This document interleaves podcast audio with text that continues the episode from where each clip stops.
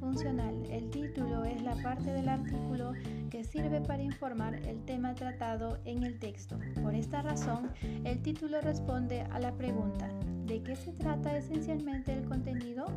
y funciona como etiqueta o nominación del trabajo. Esta función de identificación se extiende su utilidad en los buscadores y base de datos donde resulta definitivo para hacer que el artículo sea visible y tenga potencial de difusión. El título instaura la primera forma de relación entre el autor, investigador y sus lectores, presentándoles sintéticamente el trabajo realizado con cierta autonomía del contenido mismo. Más allá de la descripción en síntesis de tal contenido, el título invita al interés o al desinterés por parte del lector para su lectura completa. De acuerdo con Cisneros 2006, un título debe tener al menos estas características. 1. Debe ser breve. Ojalá no sobrepase de un reglón. Las normas APA limitan la extensión del título a 12 palabras como máximo. 2 completo. Debe representar la idea del contenido general del trabajo. Dos o tres palabras puede que no sea suficiente. 3. Debe ser preciso y adecuado. Congruente con la idea principal y los objetivos. 4. Concreto. Debe evitarse las ambigüedades. En ciertas ocasiones se puede clarificar con subtítulos. Los autores. El nombre que aparece después del título en la línea del autor pertenece a quien asume la responsabilidad del documento escrito, esto es, quien está dispuesto a sostener lo que enuncia e implícitamente asegura que el texto cumple con todos los requisitos formales y éticos que la publicación científica implica. En la revisión de esta parte del artículo llamaremos la atención sobre seis casos y aspectos comunes que generan discusiones, incorrecciones o inquietudes en el arbitraje. Prestigio de la coautoría. Se refiere a la actitud positiva o negativa frente a un artículo que es presentado por varios autores. Formalmente no existen limitaciones sobre la cantidad de personas que puedan aparecer en una línea de autor. Sin embargo, hay que decir que un artículo con más de cuatro autores puede generar resistencia entre los editores, quienes llegan a surgir la revisión de las contribuciones de las personas involucradas y el desplazamiento de algunas hacia un apartado con agradecimientos previo al listado de referencias bibliográficas. Coautoría inmerecida. Sucede cuando aparecen como autores personas que no realizaron contribuciones significativas en el proceso de investigación y en la escritura del artículo coautoría no reconocida. Omitir el crédito de un autor es una grave falta que a veces genera reclamos directos a los editores, quienes pueden llegar a rectificar erratas por descuido de sus procesos de impresión o bien poner en evidencia que un autor ha negado el reconocimiento a otros colegas en un artículo de investigación. Desorden de coautoría. Se trata del desorden de presentación de los autores de trabajos colaborativos, inconsistencia en la presentación del autor. Alude a la necesidad de generar cierta homogenización en la presentación del nombre y apellido del autor investigador a lo largo de su recorrido profesional en el envío de manuscrito. Cuando la inclusión de más datos nominales sea necesaria, porque el nombre es muy común y puede confundirse con el de muchos autores, se acude al ligamiento de dos apellidos a través de un guion. Por ejemplo, Pérez, Juan. Pérez, guion, Olave, Juan. Emisión de datos. En muchas ocasiones se omiten datos en la línea de autor por descuido en la lectura de las políticas editoriales que, por ejemplo, admiten inclusión de sus títulos académicos y o profesionales. El resumen. Desde el punto de vista funcional, el resumen también llamado síntesis, sumario o sinopsis es la parte del artículo de investigación que sirve para presentar los aspectos más relevantes y generales del contenido total del trabajo. El resumen responde a la pregunta ¿qué contenido presenta el artículo? E igual que el título, funciona como etiqueta para su visibilidad en buscadores electrónicos y base de datos. Desde el punto de vista discursivo, el resumen es un ejercicio de interacción que anticipa a un posible lector caracterizado por la urgencia de conocer a grandes rasgos el contenido de una investigación a través de la lectura rápida. Las palabras claves. Desde una perspectiva funcional se definen como la parte del artículo que condensa en pocos términos, generalmente de 3 a 5, de acuerdo con cada política editorial, su contenido completo. Discursivamente las palabras representan el ajuste que realiza el autor investigador de la lección de los términos que considera fundamentales en su artículo. Estructuralmente, una palabra clave puede presentarse como unitérmino, un concepto igual una palabra, o como término compuesto, un concepto igual a varias palabras. Así, sustantivo cáncer, sustantivo más adjetivo cáncer hepático. El segundo término caracteriza al primero. Sustantivo más sintagma preposicional cáncer de riñón. El segundo término extiende al primero sustantivo más sintagma oposicional, cáncer MO, el segundo término especifica al primero. La introducción. Desde una perspectiva funcional, la introducción es el primer segmento extenso del artículo de investigación que se utiliza para exponer los aspectos generales concernientes al tema estudiado. En esta medida constituye una conceptualización y está más cerca del resumen que del desarrollo del trabajo. Discursivamente la palabra se ha definido como la carta de presentación. El resto del artículo, estructuralmente una introducción, no se restringe a un canon tan claramente como las secciones anteriores. Si bien se ha construido consenso sobre tres puntos que debería aparecer siempre, el objetivo general de la investigación, la relevancia del estudio y los antecedentes consultados. La metodología.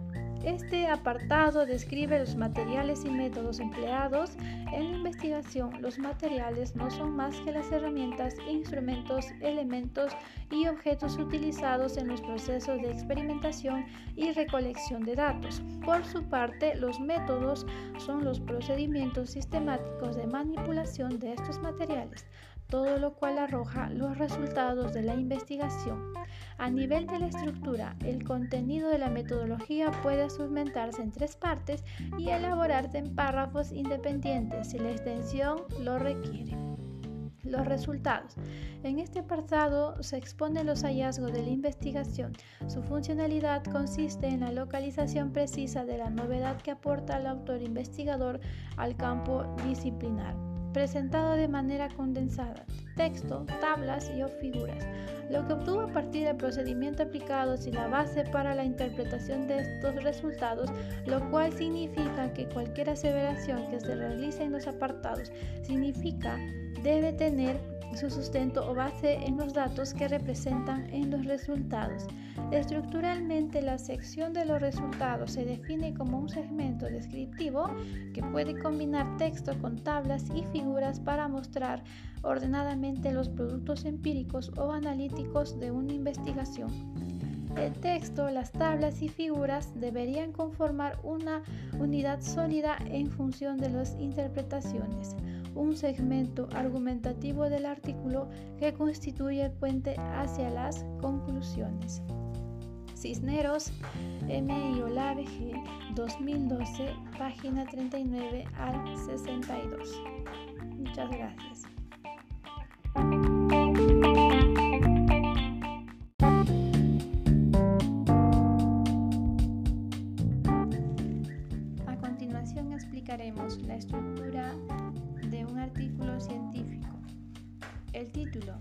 Desde una perspectiva funcional, el título es la parte del artículo que sirve para informar el tema tratado en el texto. Por esta razón, el título responde a la pregunta ¿de qué se trata esencialmente el contenido? y funciona como etiqueta o nominación del trabajo. Esta función de identificación se extiende hasta su utilidad en los buscadores y base de datos donde resulta definitivo para hacer que el artículo sea visible y tenga potencial de difusión. El título instaura la primera forma de relación entre el autor, investigador y sus lectores, presentándoles sintéticamente el trabajo realizado con cierta autonomía del contenido mismo.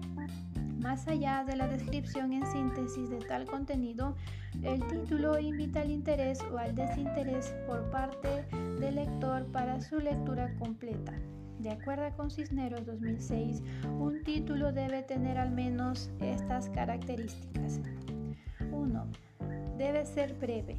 Ojalá no sobrepase de un reglón. Las normas APA limitan la extensión del título a 12 palabras como máximo. 2. Completo. Debe representar la idea del contenido general del trabajo. Dos o tres palabras puede que no sea suficiente. 3. Debe ser preciso y adecuado congruente con la idea principal y los objetivos. 4. Concreto. Debe evitarse las ambigüedades. En ciertas ocasiones se puede clarificar con subtítulos. Los autores. El nombre que aparece después del título en la línea del autor pertenece a quien asume la responsabilidad del documento escrito, esto es, quien está dispuesto a sostener lo que enuncia e implícitamente asegura que el texto cumple con todos los requisitos formales y éticos que la publicación científica implica. En la revisión de esta parte del artículo llamaremos la atención sobre seis casos y aspectos comunes que generan discusiones, incorrecciones o inquietudes en el arbitraje. Prestigio de la coautoría. Se refiere a la actitud positiva o negativa frente a un artículo que es presentado por varios autores. Formalmente no existen limitaciones sobre la cantidad de personas que puedan aparecer en una línea de autor. Sin embargo, hay que decir que un artículo con más de cuatro autores puede generar resistencia entre los editores quienes llegan a surgir la revisión de las contribuciones de las personas involucradas y el desplazamiento de algunas hacia un apartado con agradecimientos previo al listado de referencias bibliográficas. Coautoría inmerecida. Sucede cuando aparecen como autores personas que no realizaron contribuciones significativas en el proceso de investigación y en la escritura del artículo coautoría no reconocida.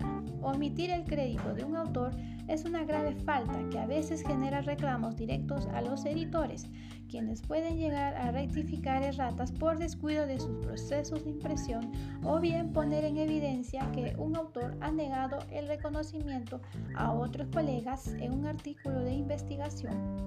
Desorden de coautoría. Se trata del desorden de presentación de los autores de trabajos colaborativos, inconsistencia en la presentación del autor. Alude a la necesidad de generar cierta homogenización en la presentación del nombre y apellido del autor investigador a lo largo de su recorrido profesional en el envío de manuscrito cuando la inclusión de más datos nominales sea necesaria, porque el nombre es muy común y puede confundirse con el de muchos autores, se acude al ligamiento de dos apellidos a través de un guion. Por ejemplo, Pérez, Juan. Pérez, guion, Olave, Juan. Emisión de datos. En muchas ocasiones se omiten datos en la línea de autor por descuido en la lectura de las políticas editoriales que, por ejemplo, admiten inclusión de sus títulos académicos y o profesionales. El resumen. Desde el punto de vista funcional, el resumen también llamado síntesis, sumario o sinopsis es la parte del artículo de investigación que sirve para presentar los aspectos más relevantes y generales del contenido total del trabajo. El resumen responde a la pregunta ¿qué contenido presenta el artículo? E igual que el título, funciona como etiqueta para su visibilidad en buscadores electrónicos y base de datos. Desde el punto de vista discursivo, el resumen es un ejercicio de interacción que anticipa a un posible lector caracterizado por la urgencia de conocer a grandes rasgos el contenido de una investigación a través de la lectura rápida. Las palabras claves. Desde una perspectiva funcional se definen como la parte del artículo que condensa en pocos términos, generalmente de 3 a 5, de acuerdo con cada política editorial, su contenido completo. Discursivamente las palabras representan el ajuste que realiza el autor investigador de la elección de los términos que considera fundamentales en su artículo. Estructuralmente, una palabra clave puede presentarse como unitérmino, un concepto igual una palabra, o como término compuesto, un concepto igual a varias palabras. Así, Sustantivo, cáncer. Sustantivo más adjetivo, cáncer hepático. El segundo término caracteriza al primero. Sustantivo más sintagma preposicional, cáncer de riñón. El segundo término extiende al primero. Sustantivo más sintagma oposicional, cáncer MO. El segundo término especifica al primero. La introducción. Desde una perspectiva funcional, la introducción es el primer segmento extenso del artículo de investigación que se utiliza para exponer los aspectos generales concernientes al tema estudiado. En esta medida constituye una conceptualización y está más cerca del resumen que del desarrollo del trabajo. Discursivamente la palabra se ha definido como la carta de presentación. El resto del artículo, estructuralmente una introducción, no se restringe a un canon tan claramente como las secciones anteriores. Si bien se ha construido consenso sobre tres puntos que debería aparecer siempre, el objetivo general de la investigación, la relevancia del estudio y los antecedentes consultados. La metodología. Este apartado describe los materiales y métodos empleados en la investigación. Los materiales no son más que las herramientas, instrumentos, elementos y objetos utilizados en los procesos de experimentación y recolección de datos. Por su parte, los métodos son los procedimientos sistemáticos de manipulación de estos materiales todo lo cual arroja los resultados de la investigación. A nivel de la estructura, el contenido de la metodología puede segmentarse en tres partes y elaborarse en párrafos independientes si la extensión lo requiere. Los resultados. En este apartado se exponen los hallazgos de la investigación.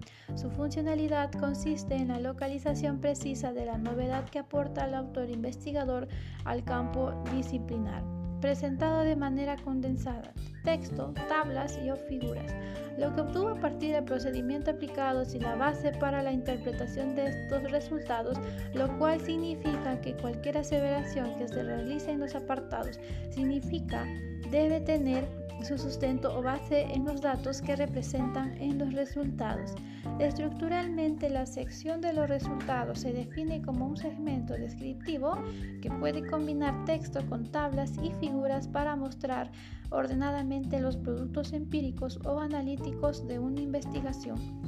El texto, las tablas y figuras deberían conformar una unidad sólida en función de las interpretaciones un segmento argumentativo del artículo que constituye el puente hacia las conclusiones. Cisneros, M. y Olave G. 2012, página 39 al 62. Muchas gracias.